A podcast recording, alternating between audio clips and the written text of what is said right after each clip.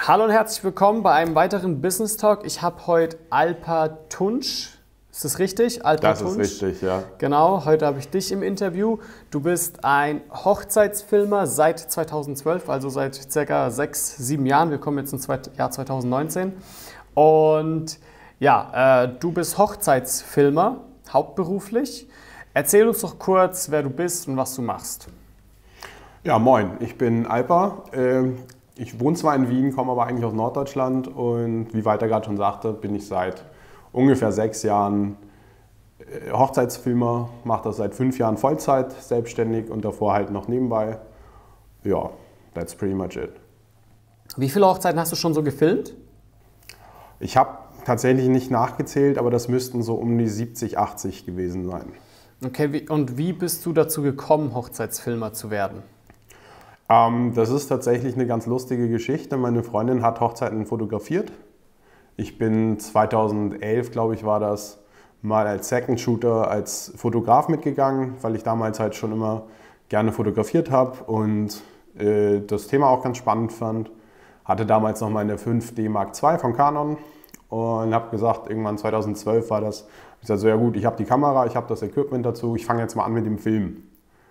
Und bin dann halt einfach mitgegangen zu einer Hochzeit ähm, und habe halt da gefilmt. So vollkommen Aus der ohne. Hand? Nein, noch viel geiler. Ich habe mir eine Glidecam gekauft, weil ich dachte, geil, ein Hochzeitsfilmer braucht eine Glidecam, ganz klar. Äh, war natürlich vollkommener Bullshit. Ich konnte damit überhaupt nicht arbeiten. Äh, es ist einfach, aber so ist das halt am Anfang. Man, man weiß nicht, was man tut und äh, macht einfach. Und diese Gleitcam habe ich mir halt gekauft damals, noch bevor ich einen Monopod hatte oder so. Ich habe wirklich auf der Hochzeit habe ich mit der, äh, ich glaube, 70 Prozent mit der Gleitcam und 30 Prozent mit dem Stativ gearbeitet, was vollkommener Schwachsinn ist aus heutiger Sicht. Aber ja, mein Gott, es war halt die erste Hochzeit und aus Fehlern lernt man, wie man so schön sagt. Okay, warum ist es für dich Schwachsinn? Weil wenn ich jetzt überlege, ich glaube, ich bin jemand, der 95% auf Hochzeit mit einer Glidecam filmt und 5% mit einem Stativ.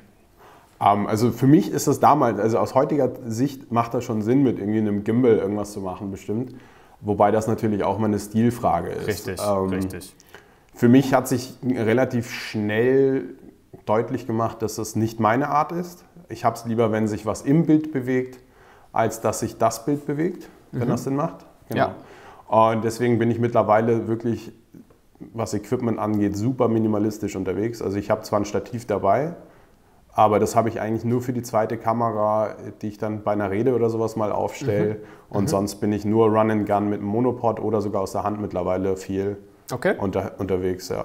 ja, okay, sehr cool, dass sich da unser Stil irgendwo unterscheidet, als aber auch ähnelt. Weil wie du schon sagst, da sage ich auch so, bei Reden stelle ich auch eben das Stativ auf, um die komplette Rede zu filmen. Ansonsten bin ich eher Run and Gun, aber eben mit der Glidecam. Mhm. Ich weiß äh, aus deiner Erfahrung, du hast gesagt, das ist super schwer, das zu erlernen mit der Glidecam und da kann ich dir voll recht oh, geben. Ja. Ich habe wirklich Jahre gebraucht und deswegen ähm, empfehle ich auch heute jemandem wahrscheinlich eher mit einem Ronin zu starten Finde ich Total, einfach. Absolut. Wegen der Lernkurve, ja. Das will ja, ich ja. niemandem, so blöd wie es klingt, an, antun. Aber ja, ähm, wenn ich jetzt überlege, du hast, sagst, du hast 70 bis 80 Hochzeiten gemacht bisher. Wie viele Hochzeiten machst du dann so im Jahr? Also mittlerweile bin ich an einem Punkt, wo ich sage, ich will nicht unbedingt mehr als 10 Hochzeiten im Jahr machen, einfach um den Fokus wirklich auf die Brautpaare legen zu können. Mhm. Und ähm, ich mache ja auch neben den Hochzeiten ab und zu noch andere Sachen für, für Firmen.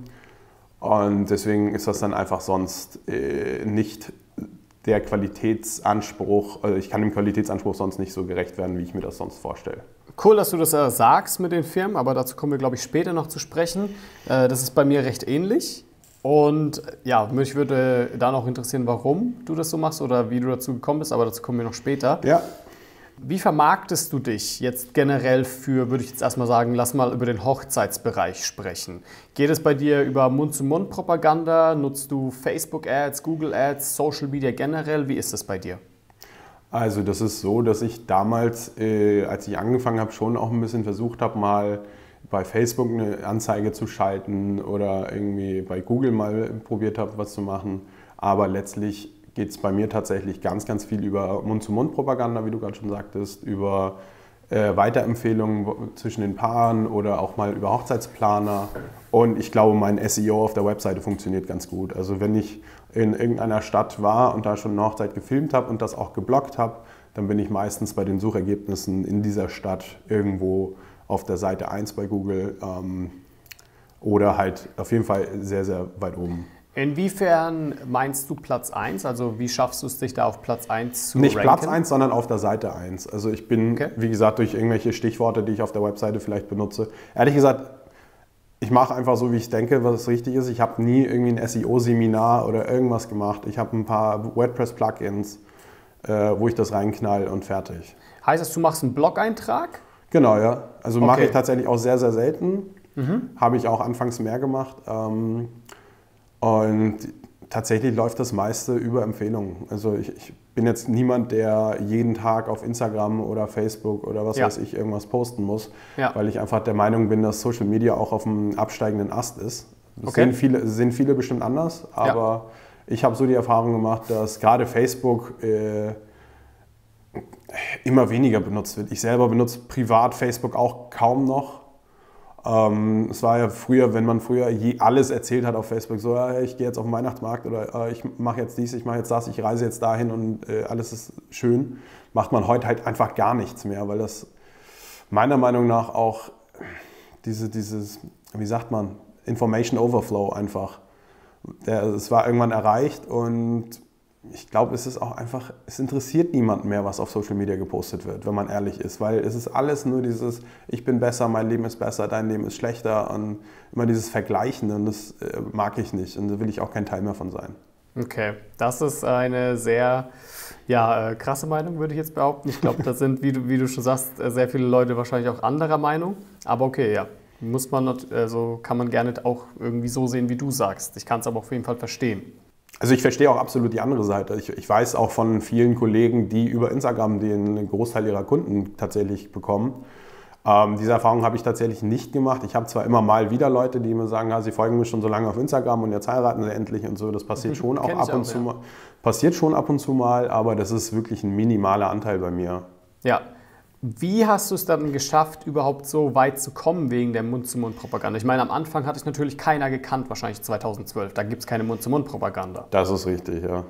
Ja, ganz viel Netzwerken. Also ich habe ja damals auch äh, noch mit, mit Paula und damals noch Leonie zusammen in Hamburg das Wedding Meetup ins Leben gerufen. Eigentlich mehr so als äh, zweiter Mann im Hintergrund äh, oder dritter Mann, wie auch immer und ich glaube, wir waren damals nach München die zweiten oder ich weiß nicht, ob da noch eine andere Stadt dann danach war äh, oder davor kam, haben wir dieses Wedding Meetup halt ins Leben gerufen da oben und das ist auch relativ gut angenommen worden und dadurch vernetzt du dich natürlich relativ schnell, auch mit Fotografen, mit Hochzeitsplanern, was auch immer. Und ich bin sowieso jemand, der gerne mit Menschen redet und gerne mit denen irgendwie zu tun hat und äh, entsprechend kam das Netzwerken auch relativ einfach. Okay. Das ja, ist, das Sinn, ja. Ich finde es super, dass du das ansprichst, weil ich glaube, so viele Menschen beziehen sich mittlerweile auf Online-Marketing und vergessen eigentlich, sage ich mal, würde ich sagen, auch so ein bisschen die Offline-Welt. Total. Wobei die, finde ich, genauso wichtig ist, wenn nicht sogar ein Stück wichtiger. Ja, und dass auch viele denken, oh ja, wenn ich gute Videos mache, dann wird sich das automatisch rumsprechen und dann läuft es. Aber dieser Business-Teil, dieses Netzwerk, wie du sagst, dieses, dieses Business Development ist so enorm wichtig, wird aber gerne unter Kreativen irgendwie vernachlässigt, habe ich das Gefühl. Ich weiß gar nicht mal, ob das unbedingt vernachlässigt wird, als dass das mehr einfach im Hintergrund äh, ist, weil, oder dass man das nicht so publik macht vielleicht. Okay, das, das kann natürlich auch sein, so wie du sagst. Okay, ähm, du bist oft im Ausland unterwegs, kann man das so sagen? Es ist, das kommt tatsächlich auf die Jahre drauf an. Also ich habe äh, letztes Jahr auch mal eine Hochzeit in Peru gehabt, ich habe letztes Jahr ein paar Hochzeiten in der Schweiz gehabt. Ähm, ich war auch schon in Italien mal für eine Hochzeit und so Späße, aber das ist total, ich, ich kann das nicht äh, verallgemeinern und sagen, okay, ich bin jedes Jahr jetzt fünfmal im Ausland und fünfmal nicht oder so, sondern das ist Zufall tatsächlich bei mir. Also ich bin gerne im Ausland unterwegs, ja. Ich bin gerne im Ausland unterwegs, ähm, auch wenn das natürlich immer ein Struggle ist am Flughafen da mit dem, mit dem Equipment und jedes Mal wieder das diskutieren, dass man halt dieses teure Equipment nicht in Frachtraum geben kann. Aber mittlerweile, wenn man das ein paar Jahre macht, hat man ja auch so seine Tricks an den verschiedenen äh, Flughäfen oder, oder hängt sich die Kamera einfach um, steckt sich die Objektive in die äh, Hosentasche oder was auch immer. Irgendwie kriegt man den Rucksack da schon immer äh, noch auf das noch maximal zulässige Gesamtgewicht, wenn man so will. Und lernt damit halt auch umzugehen. Und ich glaube aber auch, dass durch das viele Reisen einfach dieses äh, Equipment minimalisieren bei mir nochmal extremer geworden ist. Also wenn ich jetzt auf eine, wenn ich auf eine Hochzeit fliege, habe ich zwei Kameras und drei Linsen dabei. Mehr, mehr habe ich nicht dabei. So, während ich früher halt so einen riesen, äh, wie heißt es, Love Pro Trolley vollgestopft hatte, damals noch mit Canon Equipment, zwei große Vollformatkameras, ich glaube fünf Linsen und äh, damals noch das 70-200 und was weiß ich, das brauche ich alles heute. Ja, ja, genau. Und das brauche ich halt alles nicht mehr. Äh, kann ich gut verstehen, das ist bei mir ähnlich gewesen, als ich eines meiner ersten äh, Sachen im Ausland gemacht habe. Alles mitnehmen, alles mitnehmen, ja. ja. Cover völlig überfüllt, noch nachgezahlt und was auch immer und dann am Ende gemerkt, oh Gott, ich brauche gar nichts. Ja, ja. ja ähm, dann die Frage, die ich tatsächlich, seitdem ich auch meine Peru-Hochzeit gefilmt habe, bekommen habe, und es war die, die mir am öftesten gestellt wurde, war, wie bist du zu dieser Hochzeit gekommen? Ja?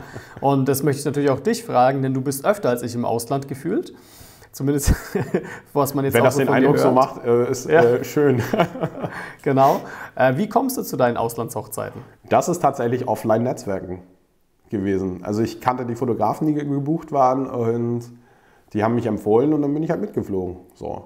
So einfach kann es gehen. Ja, das, äh, die, die ja, genau. Also die Braut ist selber Deutsche gewesen. Der ähm, Bräutigam ist, äh, wurscht, der hat peruanische Wurzeln auf jeden Fall und die haben sich hier in Deutschland kennengelernt, haben dann aber beschlossen, in Peru zu heiraten und so ist das halt passiert. So ähnlich war es bei mir auch, ja. Kurz zusammengefasst, ja. ja.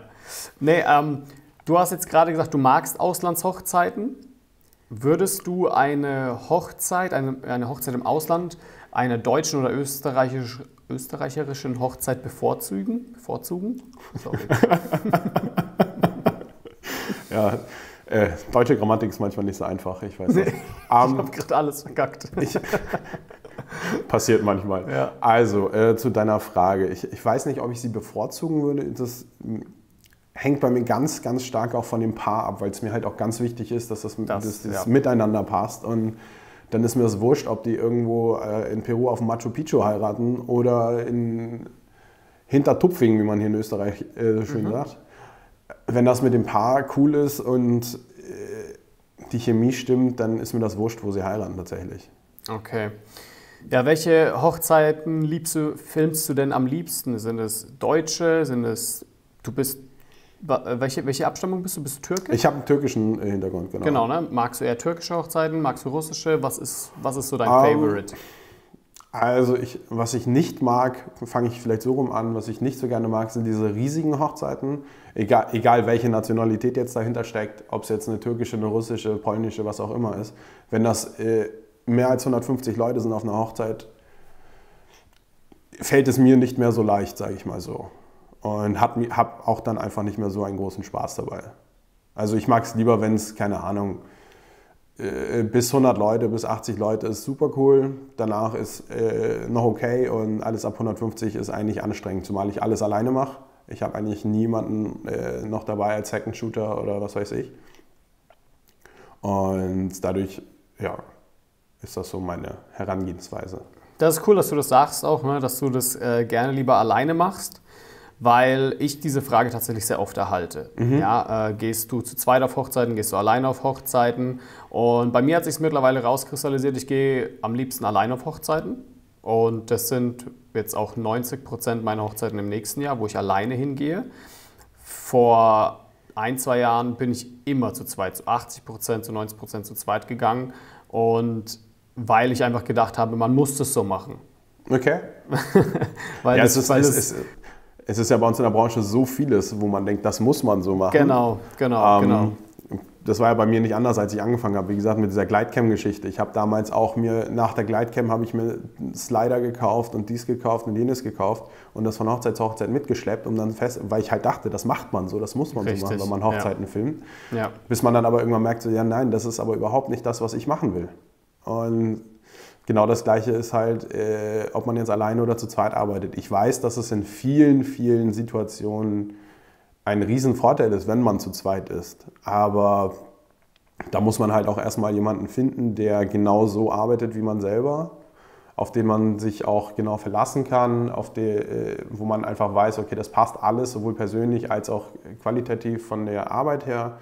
Und da äh, arbeite ich dann einfach oft lieber alleine tatsächlich, wie du schon sagst. Also bei, bei Corporate-Sachen äh, ist das natürlich nochmal ein anderes Thema. Das kannst du oft gar nicht alleine machen, aber äh, bei Hochzeiten bin ich auch auf jeden Fall eine One-Man-Show. Das kann ich gut nachvollziehen. Also absolut, das ist, wie du schon sagst, man muss sich auf die andere Person verlassen. Aber ich finde, man hat noch diesen weiteren Faktor dabei, man muss irgendwie auch auf die zweite Person immer ein bisschen aufpassen, ja? Ähm, dass sie auch irgendwie alles richtig macht. Und das ist irgendwie mehr Arbeit, habe ich festgestellt für mich, als dass es mir irgendwie Arbeit abnimmt. Zumal hat, man hat ja auch noch mehr Daten, die man sich anschauen muss. Das ist yes. vielleicht auch kein, kein äh, unwesentlicher Faktor. Das stimmt tatsächlich, ja. Okay, gibt es irgendwelche Anfragen, welche du auch ablehnst? Beziehungsweise was ist so deine Anfragen, die du gerne annimmst und welche würdest du sagen, die lehnst du ab? Ähm, das ist eine schöne Frage. Also grundsätzlich lehne ich äh, Sachen ab, die nicht mit meiner Weltanschauung einhergehen. Okay. Bin, also wenn ich jetzt irgendwie noch Anfrage bekommen würde von zwei Jägern, die äh, auf der Hochzeit irgendwie losgehen wollen und, und noch eine äh, Wildschweinjagd oder sowas machen wollen, das würde ich halt grundsätzlich ablehnen, weil ich Veganer bin, aus Überzeugung. Okay, warte, hast und, du schon mal so eine Anfrage bekommen? Äh, ja, tatsächlich. okay, deswegen also frage ich. Nicht, nicht, nicht so in dem ja. Extrem, aber ich habe schon Anfragen gehabt, wo ich das äh, wusste, dass die Person halt entsprechenden Background hat und entsprechende Vorlieben hat. Äh, Genau, und es deswegen äh, abgelehnt habe. Das hat es schon gegeben tatsächlich. Ich denke, das ist sehr wichtig auch, dass du das ansprichst, denn weil man denkt immer so, okay, dann ja, ich mache es halt einfach mal, ne? Ähm, mal gucken, so auf die Art und Weise. Aber was man eigentlich mit hinterherzieht, sind dann möglicherweise fürs nächste oder übernächste Jahr wieder so eine Anfrage, weil es ja irgendwo rumspricht, ja. Und da muss man eben ganz vorsichtig sein, was man tatsächlich macht und was man tatsächlich nicht macht. Auch wenn es im ersten Moment vielleicht wehtut, abzulehnen, kann es sich einfach aufs langfristige Geschäft besser auswirken. Das ist so meine Meinung. Ich bin absolut deiner Meinung und ich bin auch der Meinung, dass man sich nicht verstellen sollte. Also ja. klar ist man nicht immer äh, hundertprozentig äh, auf einer Wellenlänge mit allen Paaren. Das geht ja. einfach nicht, weil Richtig. die Menschen einfach komplett verschieden sind. Ja. Aber im Großen und Ganzen sollte man schon schauen, dass es ähnliche Menschen sind, wie man vielleicht auch im Freundeskreis hat, sage ich mal so. Und dass das nicht Leute sind, mit denen man äh, privat nicht ein Wort wechseln kann. So, das das finde ich dann nämlich auch ganz schwierig, wenn man in diesen intimen Momenten dabei ist auf Hochzeiten und eigentlich sich nichts zu sagen hat und sich äh, beide Seiten unwohl fühlen. Das geht halt meiner Meinung nach nicht. Wie denkst du über Hochzeitsvideos bei Brautpaaren? Lass mich das ein bisschen länger erklären. Und zwar, wenn ich jetzt einen Fotografen frage, wie viele Hochzeiten du machst, und er sagt zum Beispiel zu mir, er macht 20 Hochzeiten im Jahr, und ich frage ihn, wie oft siehst du einen Videografen? Dann sagt er zu mir, einmal, vielleicht zweimal. Ja? Ähm, denn ich höre, der, der Grund dafür, den ich so oft höre, ist vom Brautpaar, ja, wir brauchen das halt nicht. Was meinst du dazu? Und was denkst du generell darüber, wie das Thema Hochzeitsvideos bei uns in Deutschland, Österreich da ist? Ist es schon angekommen? Denkst du, ist es viel Nachfrage? Ist es wenig? Oder was ist so deine Meinung dazu? Also, ich glaube, dass man das nicht so verallgemeinern kann. Also, dass das äh, vieles wenig ist, das ist natürlich sehr subjektiv. Und da geht das, glaube ich, auch zwischen den Leuten innerhalb der Branche nochmal sehr auseinander, wie ja die Anfragesituation ist etc. Aber im internationalen Vergleich, wenn man das jetzt Beispiel äh, UK oder die USA nimmt, wo einfach ein Hochzeitsvideo, glaube ich, einfach mit dazugehört, so wie Fotos einfach in Deutschland mittlerweile auch einfach dazugehören zu einer guten Hochzeit. Da ist äh, ein guter Fotograf dabei. Ähm, ist es in Deutschland oder Österreich, glaube ich, einfach noch nicht so weit. Es ist mehr, Video ist, glaube ich, immer noch leider ein Nice to have, aber kein Must have. bisher. Das sehe, ich das sehe ich tatsächlich auch so. Ist das ein Problem für dich? Naja, so, so, solange ich trotzdem gebucht werde, ist es äh, nur bedingt ein Problem für mich, wenn man so will. Ja, okay, alles klar. Ich dachte, du findest jetzt so, oh, ich hätte gern, dass es anders ist, aber anscheinend. Ähm also klar wäre es cooler, wenn noch mehr Anfragen kämen. Das ist gar keine ja. Frage. Aber ja. äh, ich glaube, man muss auch ganz ehrlich sagen, Video- und auch Hochzeitsfotografen, Hochzeitsvideografen, Hochzeitsplaner, wir sind ja alles Luxusprodukte, wenn man so will. Das stimmt. Das es stimmt. ist ja nicht so, dass jeder, äh, der heiratet, auch einen Fotografen hat oder auch einen Videografen hat oder was auch immer hat. Das ist einfach, da muss man wirklich ganz klar differenzieren. Der Markt ist riesengroß, also beziehungsweise die Leute, die heiraten, es, sind einfach so unglaublich viele. Und ich glaube, dass sowieso nur ein ganz, ganz kleiner Prozentteil überhaupt diese Dienstleister in Anspruch nimmt. Und noch kleinerer Teil natürlich äh, dann entsprechend die Videografen oder andere Sachen wie, wie Planer zum Beispiel. Es gibt, glaube ich, deutlich mehr Hochzeiten, die Fotografen haben als äh, Planer. Wenn wir jetzt schon beim Planer sind, wie oft arbeitest du mit Wedding Plannern zusammen? Das ist auch wieder wie die Auslandshochzeiten sehr äh, von Jahr zu Jahr unterschiedlich. Also ich habe dieses Jahr, glaube ich, lass mich kurz überlegen, ja, war es nicht ganz die Hälfte der Hochzeiten, die ich gemacht habe, waren, glaube ich, mit Planer. Ja. Und nächstes Jahr habe ich bisher eine mit Planer. Mhm. Genau. Also ist es aber auch schon so eine ähm, Strategie, würdest du sagen, vielleicht eine Marketingstrategie, wo du sagst, ja, Planer sind für einen Videografen wichtig? Also wenn man ganz ehrlich ist, muss man einfach sagen, dass die Paare, die sich Planer leisten können, meistens auch Videografen leisten können, wenn man das wirklich aus dieser Business-Perspektive betrachten möchte. Und entsprechend da die Wahrscheinlichkeit einfach eher da ist, dass äh, bei diesen Paaren auch noch ein Video gebucht wird oder was auch immer dazu kommt, gebucht wird als bei anderen, Plan, äh, als bei anderen Paaren. Sehr, sehr wertvolle Tipps finde ich bisher, die du hier gibst. Das freut mich. Ja, du hast vorhin gesagt, du filmst nicht nur Hochzeiten, du filmst auch kommerzielle Sachen. Was mhm. sind es für Videos, die du da machst? Ähm, von bis tatsächlich relativ breites Spektrum. Ich habe Imagefilme schon gemacht, sowohl für Leute aus der Hochzeitsbranche äh, als auch mal für ein Seebestattungsunternehmen zum Beispiel. Ähm, ich habe relativ viel mit einem guten Kollegen aus Hamburg äh, so Case-Study-Filme gemacht für einen Medizintechnikkonzern und da waren wir dann halt auch mal in, in, für diese Jobs waren wir in Panama, da waren wir in Japan und äh, in Frankreich und so. Also das sind sehr, sehr interessante Sachen auch. Zum Teil waren wir halt bei irgendwelchen OPs mit im OP-Saal und durften da mitfilmen und sowas. Das ist total spannend, einfach auch mal als, als äh, Gegensatz zu dieser Hochzeitswelt. Und ansonsten mache ich auch immer mal wieder irgendwelche Eventbegleitungen oder so. Tatsächlich, ja. Oder äh, ich habe Anfang des Jahres mal für eine Kosmetikfirma ein Yoga-Event gefilmt, wo halt eine berühmte äh, YouTuberin dabei war, die äh, halt da ihr Yoga-Ding durchgezogen hat und das wollte die Firma halt gerne als kurzen Film zusammengefasst haben. Sehr cool. Ja, warum filmst du nicht nur Hochzeiten? Äh, das ist eine schöne Frage. Weil ich auch Spaß an anderen Dingen habe, würde ich jetzt ganz, ganz äh, banal sagen, ja. Mhm. Also, wenn du mich fragst, würde ich jetzt vielleicht auch sagen, ja, also was mich persönlich zum Beispiel an der Hochzeitsschiene stört, ist einfach dieses Saisonloch, ja, okay. das dann irgendwann entsteht. Außer man hat jetzt vielleicht auch Auslandshochzeiten oder Winterhochzeiten.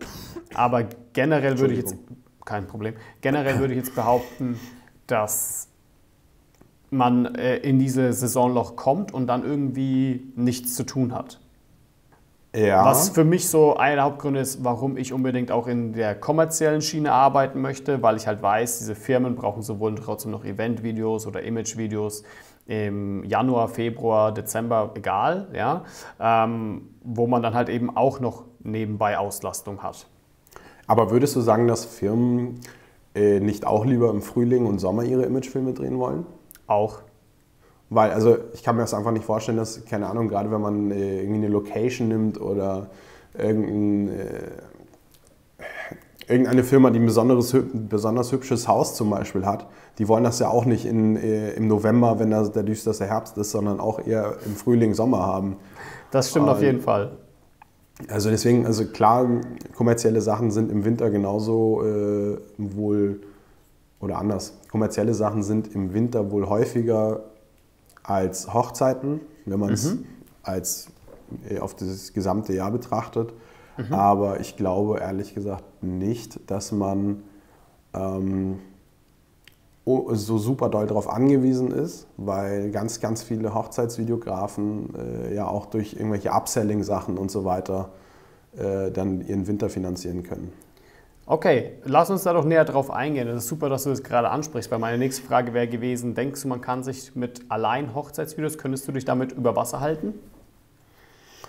Ähm, ja, könnte ich wahrscheinlich sogar. Tatsächlich. Also, ich, ich also du müsstest wahrscheinlich mehr machen, vermute ich. Ja, ein bisschen. Ja. Wie viel würdest du dann so machen müssen?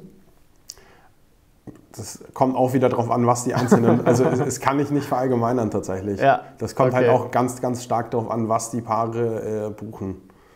Also ich habe ja verschiedene Pakete und je nachdem, was sie halt buchen, äh, kann das auch mal sein, dass sie eine Hochzeit weniger machen muss. Also okay. Klar, es ist, äh, es ist einfach nice, wenn man auch noch Geschäftskunden hat. Da braucht man gar, gar kein Geheimnis drum machen. Das stimmt allerdings. Aber cool. Also ich finde das halt so eine spannende Frage, weil ähm, Hochzeiten sind toll, deswegen machen wir das ja auch beide. Aber für mich persönlich würde ich jetzt sagen, ich ähm, könnte irgendwie nicht nur Hochzeiten machen. Ich brauche auch irgendwie ein bisschen die Abwechslung.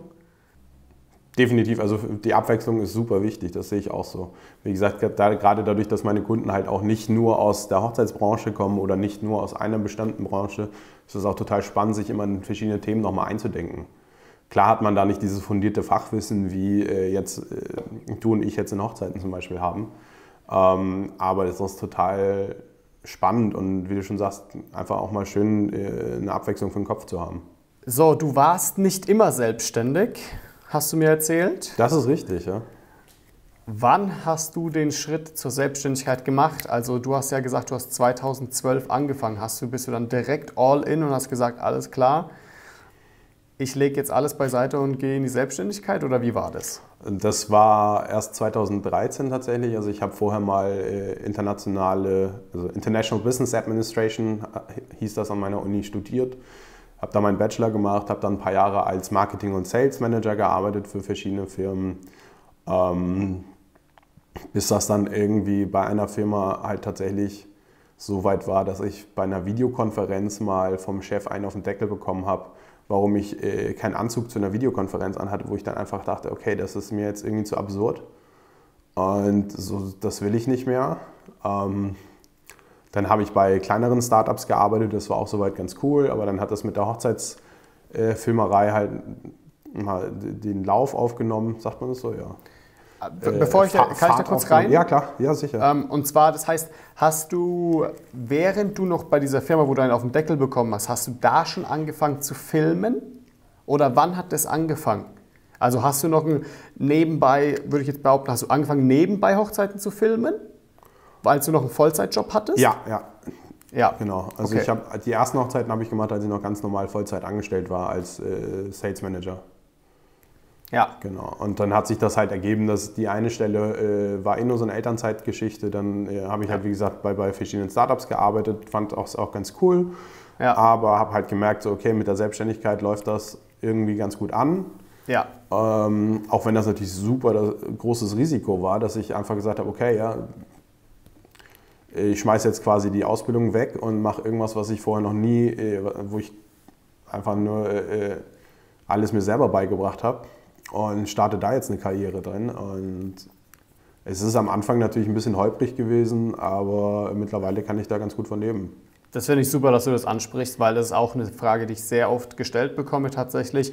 Bist du auf eine Filmschule gegangen? Hast du eine Medienausbildung irgendwie in der Richtung gemacht oder irgendwas? Und da haben wir wieder so eine Parallele auch, die ich sehe. Ich habe Wirtschaftsinformatik studiert, okay. also was komplett anderes auch, ähm, was ja nichts mit Hochzeiten oder mit Filmen generell zu tun hat. Und habe so wie du gemacht und mir dann eben sehr viele Sachen über YouTube beigebracht, über Kurse ähm, und ja, ähm, gemerkt einfach, ich glaube auch so, das ist so ein Glaubenssatz, wenn du einfach ähm, das wirklich willst, ja, das sagt ja, Ja, glaube ich, ja. weil, ich weiß nicht, ob du Calvin Hollywood kennst, man kann halt von ihm was man will, ich mag ihn, aber er sagt ja immer, wer will, der kann, ja. Und Das sehe ich auch so. Also es ist sowieso, ich, ich bin der Meinung, dass man jeden Job machen kann, wenn man da Bock drauf hat. Also klar, vielleicht nicht unbedingt äh, Chefchirurg an einer, an einer, äh, im Krankenhaus werden. so, da braucht man natürlich schon eine gewisse Ausbildung für. Richtig. Aber ich, ich bin der Meinung, dass man wirklich jeden Job machen kann, wenn man da Bock drauf hat und sich da reinhängt. Also das ist, das ist auch, glaube ich, das ist so ein ähm, deutsches oder westeuropäische Engstirnigkeit, sage ich mal. Dass man diese, du musst die Ausbildung gemacht haben, damit du in diesem Bereich arbeiten kannst und sonst wirst du da drin niemals irgendwas schaffen. so, das, sieht, das sieht man ja auch an den Generationen vor uns. Die Leute haben damals in einer Firma angefangen und sind 30, 40 Jahre in der gleichen Firma, bis sie in die Pension gehen. Und heutzutage ist das ja fast ein schlechter, hast du ja fast einen schlechten Ruf, wenn du nicht alle paar Jahre mal die, mindestens die Position wechselst.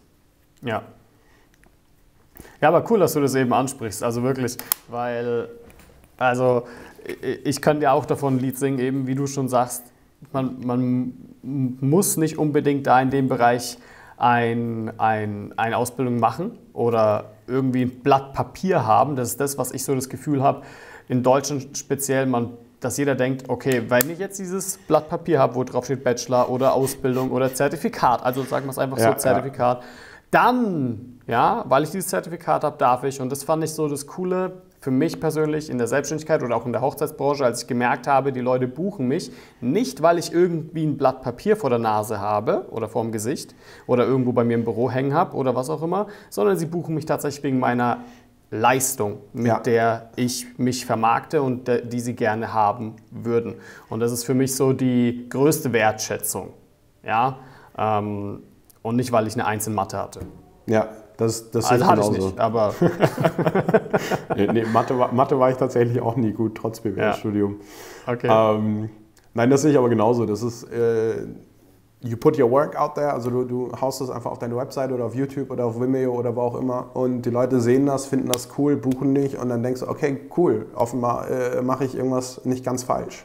genau. Das ist schon ein cooles Gefühl einfach, wenn du, äh, wie du schon sagst, für das gebucht wirst, was du machst und nicht für das äh, eingestellt wirst, was auf dem Zettel steht. So. Ja, das ist so cool, dass du das sagst, weil äh, ich hoffe, das gibt auch sehr vielen Leuten hier irgendwie eine Motivation, wie wir sie eben hatten, dass es auch trotzdem geht und das Ganze durchzuziehen, weil ich kenne viele, die eben da so Selbstzweifel haben. Die haben wir aber alle, oder nicht? Also Natürlich, ich hatte auch Selbstzweifel. die gehen auch nicht weg, würde ich behaupten. Ja, aber es ist, finde ich, irgendwo immer gut, jemanden zu sehen oder jemanden zu kennen, bei dem man sieht, okay, es geht irgendwie. Es geht immer irgendwie, das ist ja nicht Ja. das Thema, aber äh, wie gut es dann halt geht, ist immer die Frage. Und klar ist man am Anfang noch mal ein bisschen nervöser, als man es nach fünf, sechs Jahren Absolut. ist. Ja. Und äh, mittlerweile weiß man halt, hat auch so gewisse Erfahrungswerte, auf die man halt zurückgreifen kann und sagen kann, okay, pass mal auf, wenn ich jetzt äh, noch nicht viele Buchungen habe Ende des Jahres, dann werden die schon übers Jahr kommen, weil sowieso ganz oft die coolsten Hochzeiten am spontansten buchen. Das So, weil, ist mir auch äh, schon passiert, ja. Das ist total äh, abgefahren und deswegen muss man sich eigentlich keine Sorgen machen. Es wird alles gut.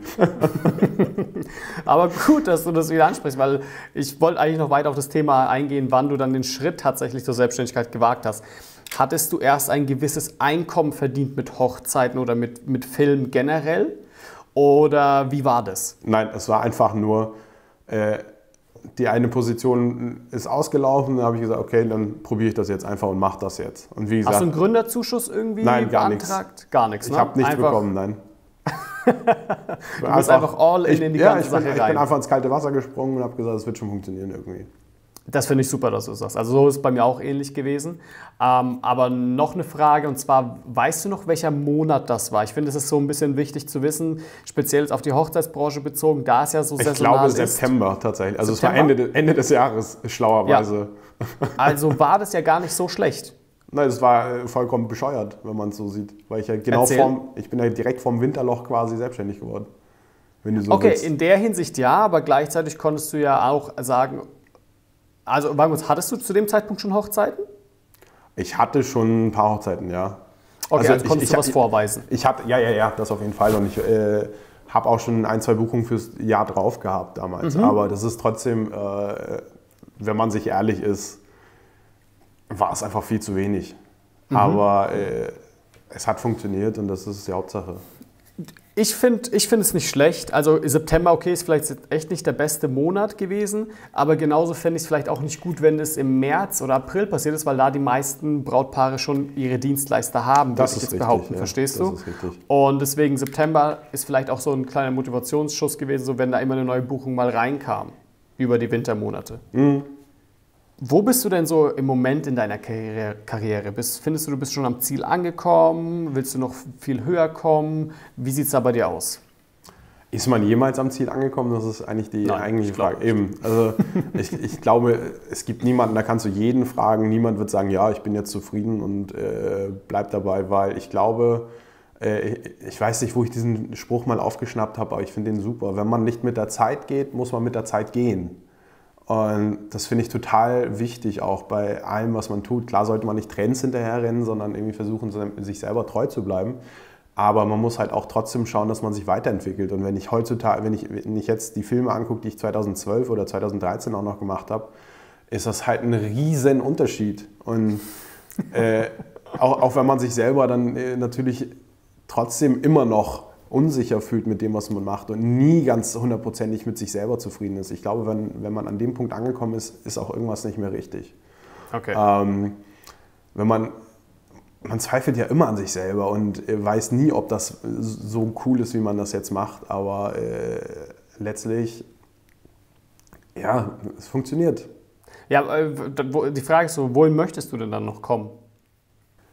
Ich habe tatsächlich ich habe keine fixen Ziele. Ich mache das, okay. worauf ich Bock habe. Und äh, wenn sich da coole Sachen daraus ergeben, dann äh, gehe ich in die Richtung. Also es kann auch passieren, dass ich in fünf Jahren überhaupt gar keine Hochzeit mehr mache und vielleicht ganz was anderes mache. Das weiß ich einfach heutzutage noch nicht. Ich bin niemand, der, der super weit plant.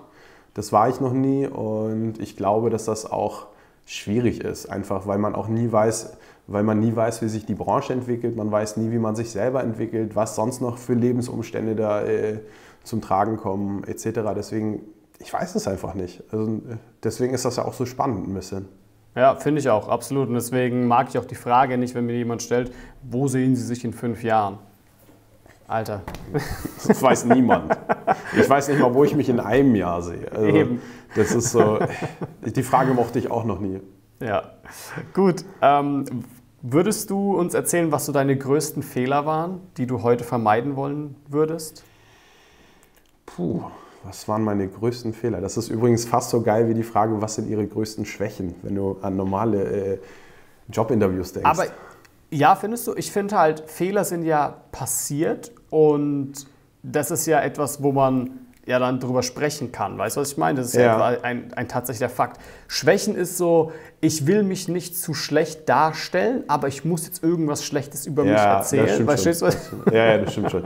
Nein, also ich glaube, der, der größte Fehler, der mir mal passiert ist, äh, ist, dass mir während der Trauung, während des Eheversprechens der Akku von meiner ersten Kamera ausgegangen ist. Und ich äh, und das Ganze dann in einer korrupten Datei geendet ist, die nicht mehr zu retten war. Glücklicherweise habe ich, eine, hab ich eine Backup-Kamera gehabt, die äh, natürlich alles wunderbar aufgezeichnet hat, aber da ist mir natürlich trotzdem der Arsch auf Grundeis gegangen. Das muss man schon sagen, wie es ist. Und seitdem, ich, seit mir das, seitdem mir das einmal passiert ist, bin ich mittlerweile so, dass ich ziemlich oft äh, zwischendrin die, die Aufnahmen stoppe und nochmal neu starte, einfach um mehrere kleine Dateien zu haben und nicht dann irgendwie einen 4 GB Brocken habe, der vielleicht nicht mehr lesbar ist. Okay, aber das ist teilweise ja unvermeidbar, würde ich jetzt behaupten. Wenn ja, du die Backup-Kamera, ne, die hat wahrscheinlich auch eine 4 GB Datei gehabt oder so, die ist ja bestimmt durchgelaufen. Ja. Das ist richtig, ja. Genau, aber nee, das ist natürlich, man lernt aus seinen Fehlern. Absolut. Und ich lerne auch noch heute aus meinen Fehlern. Ähm, was, was Tontechnik und so weiter angeht, da kommen auf einmal neue Sachen hinzu, mit denen habe ich nie gerechnet. Mhm. Das ist auf einmal Halt und Echo und ich so, Gott, Hilfe. Mhm. Normalerweise hat es auch immer geklappt, ja. Aber okay, man lernt immer dazu. Deswegen, das ist richtig. Ja, wäre ja auch äh, schlimm, wenn immer alles rund gehen würde. Aus Fehlern, also wie du schon sagst, man lernt ja und dadurch entwickelt man sich einfach weiter und das ist dann auch gut so. Wenn du von heute neu anfangen würdest, Wie würdest du es tun? Würdest du es genauso wieder tun? Hättest du andere Tipps, die du befolgen würdest, dass du schneller dahin kommst, wo du heute bist? Wie würdest du an die Sache rangehen? Wenn ich nochmal neu anfangen würde, würde ich, glaube ich, von vornherein viel mehr Netzwerken noch und versuchen einfach ähm, mit noch mehr Sachen, mit, mit noch mehr Leuten schneller an einen Punkt zu kommen, wo man sich vielleicht gegenseitig empfehlen kann, wo man vielleicht äh, andere Kooperationen eingeht. Und ich glaube, man muss sich auch einfach viel mehr trauen.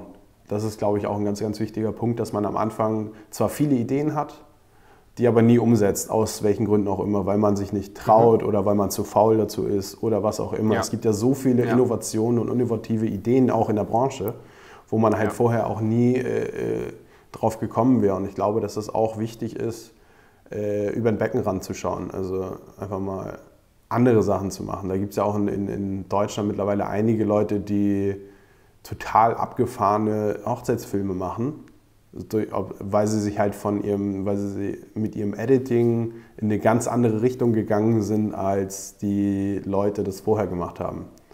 Ja. Und das war halt deren Erfolgsrezept und dadurch sind sie halt jetzt weltweit unterwegs.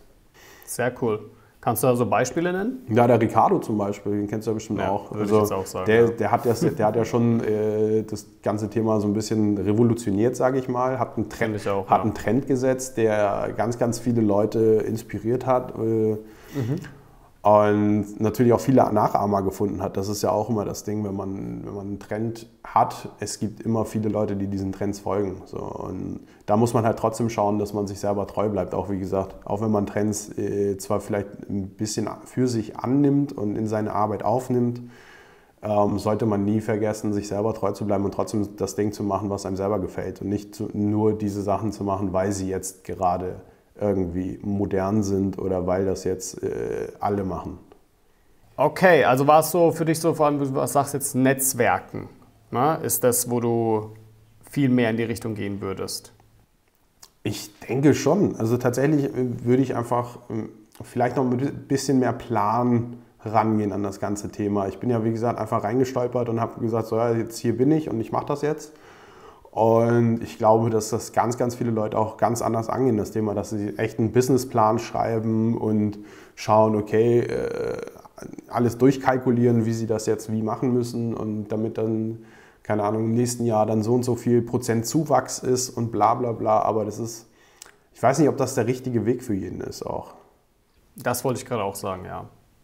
Ich glaube, viele würde es vielleicht möglicherweise echt verunsichern. Ja, das, das, ja. das kann ich mir gut vorstellen, dass es die Leute irgendwie aus der Bahn wirft, wenn sie halt sehen, okay, fuck, ich muss noch irgendwie 50.000 Euro mehr machen im nächsten Jahr, weil sonst XY passiert. Ähm, ja. Das stimmt schon. Das kommt aber, glaube ich, auch auf die Person an. Vielleicht wird es manche motivieren, vielleicht würde es andere ja, äh, sagen, nee, ich, ich traue mich nicht und das, ich lasse es sein. Das glaube ich auch, ja. Das ist äh, ja. wieder so eine subjektive Geschichte. Das ist ja auch immer das Thema, ob das Glas halb voll oder halb leer ist. Ne? Das würde ich sagen, ja. kann man genauso auf diese Sachen beziehen. Hast du Leitbilder? Das ist eine gute Frage. Also wenn, wenn ich jetzt jemanden aus einer Branche nennen müsste, äh, von dem ich mich inspiriert fühle, wo ich denke, okay, das ist äh, einer der besten Videografen, äh, wäre es definitiv Philip White aus England. Ähm, da hatte ich dieses Jahr sogar äh, die große Ehre, mit ihm auf einer Hochzeit zu filmen. Also ich war als Second Shooter für ihn mit auf einer Hochzeit. Und der Typ ist einfach unglaublich cool. Also sowohl so von, von dem, was er macht, als auch als Mensch einfach ein super cooler Typ. Und ja, das ist irgendwie, hat sich das ergeben. Ich war vor, boah, ich glaube 2014 oder 2015 muss das gewesen sein, war ich bei ihm auf einem Workshop in England. Und seitdem haben wir halt immer mal wieder irgendwie Kontakt. Und dieses Jahr hat er halt gefragt, ob ich noch Zeit habe. Und dann bin ich mit ihm in die Schweiz und habe da eine ziemlich coole Hochzeit gefilmt. Und ja, also wenn ich jemanden nennen müsste, wäre das er wahrscheinlich.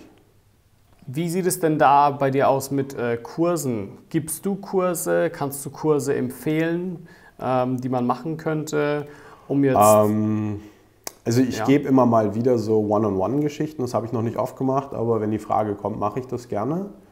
Ja. Ähm, große Workshops bin ich nicht der Typ für, einfach mhm. weil ich Ich, ich denke mal, ich habe nichts zu erzählen. Vielleicht ist das auch, äh, auch wieder so ein, so ein Thema, was, was alle von sich sagen, aber äh, ich bin auch kein Mensch, der gerne vor großen Menschenmassen redet. Also klar, ich war auch schon mal als, als Referent auf dem Hochzeitskongress und so Gesch Geschichten, aber ähm, es ist eigentlich, ich habe es lieber so persönlich, weil du dann halt auch direkt auf die Menschen eingehen kannst und sagen kannst, okay, pass auf, was willst du eigentlich wissen? Willst du wissen, wie die Kamera eingestellt wird? Willst du wissen, äh, wie ich meine Webseite aufbaue? Willst du wissen, was auch immer? Das ist halt viel, viel persönlicher und vielleicht auch effektiver für die Leute als wenn du da so einen Massenworkshop gibst. Und sonst, äh, was ich empfehlen könnte, ja, also Philipp macht jetzt einen neuen äh, Online-Kurs, der ist ganz cool, glaube ich. Der, äh, den kann man sich bestimmt mal antun und ja, einfach, einfach die Augen offen halten. Da gibt es ja so viele Leute in der Branche, da gibt es immer mal wieder irgendwelche Events, auch for Love's Sake zum Beispiel, weiß nicht, ob du das kennst. Das ist auch so eine äh, Videografenkonferenz, die ziemlich cool ist, wo auch die, die Organisatoren sind super liebe Menschen äh, da sind immer sehr, sehr, sehr coole Leute dabei, wo wir wieder beim Thema Netzwerken wären, die man da halt aus der ganzen Welt tatsächlich kennenlernt. Und wenn man das richtig anstellt, dann glaube ich, funktioniert da das Networking auch deutlich besser, als wenn man einfach nur zu irgendeinem x-beliebigen Wedding-Meetup läuft und ähm, wieder hundertmal die gleichen Leute sieht. Ja, okay, alles klar. Alper, das war, finde ich, echt ein super Interview und äh, sehr viel Mehrwert für viele Leute, speziell die sich halt auch für die Hochzeitsbranche eben interessieren. Ja, vielen Dank, äh, dass ich dabei sein durfte. genau. Und falls ihr Fragen habt, schreibt es gerne in die Kommentare und wir werden euch das dann beantworten. Dankeschön fürs Das machen wir. Danke. Ciao, ciao.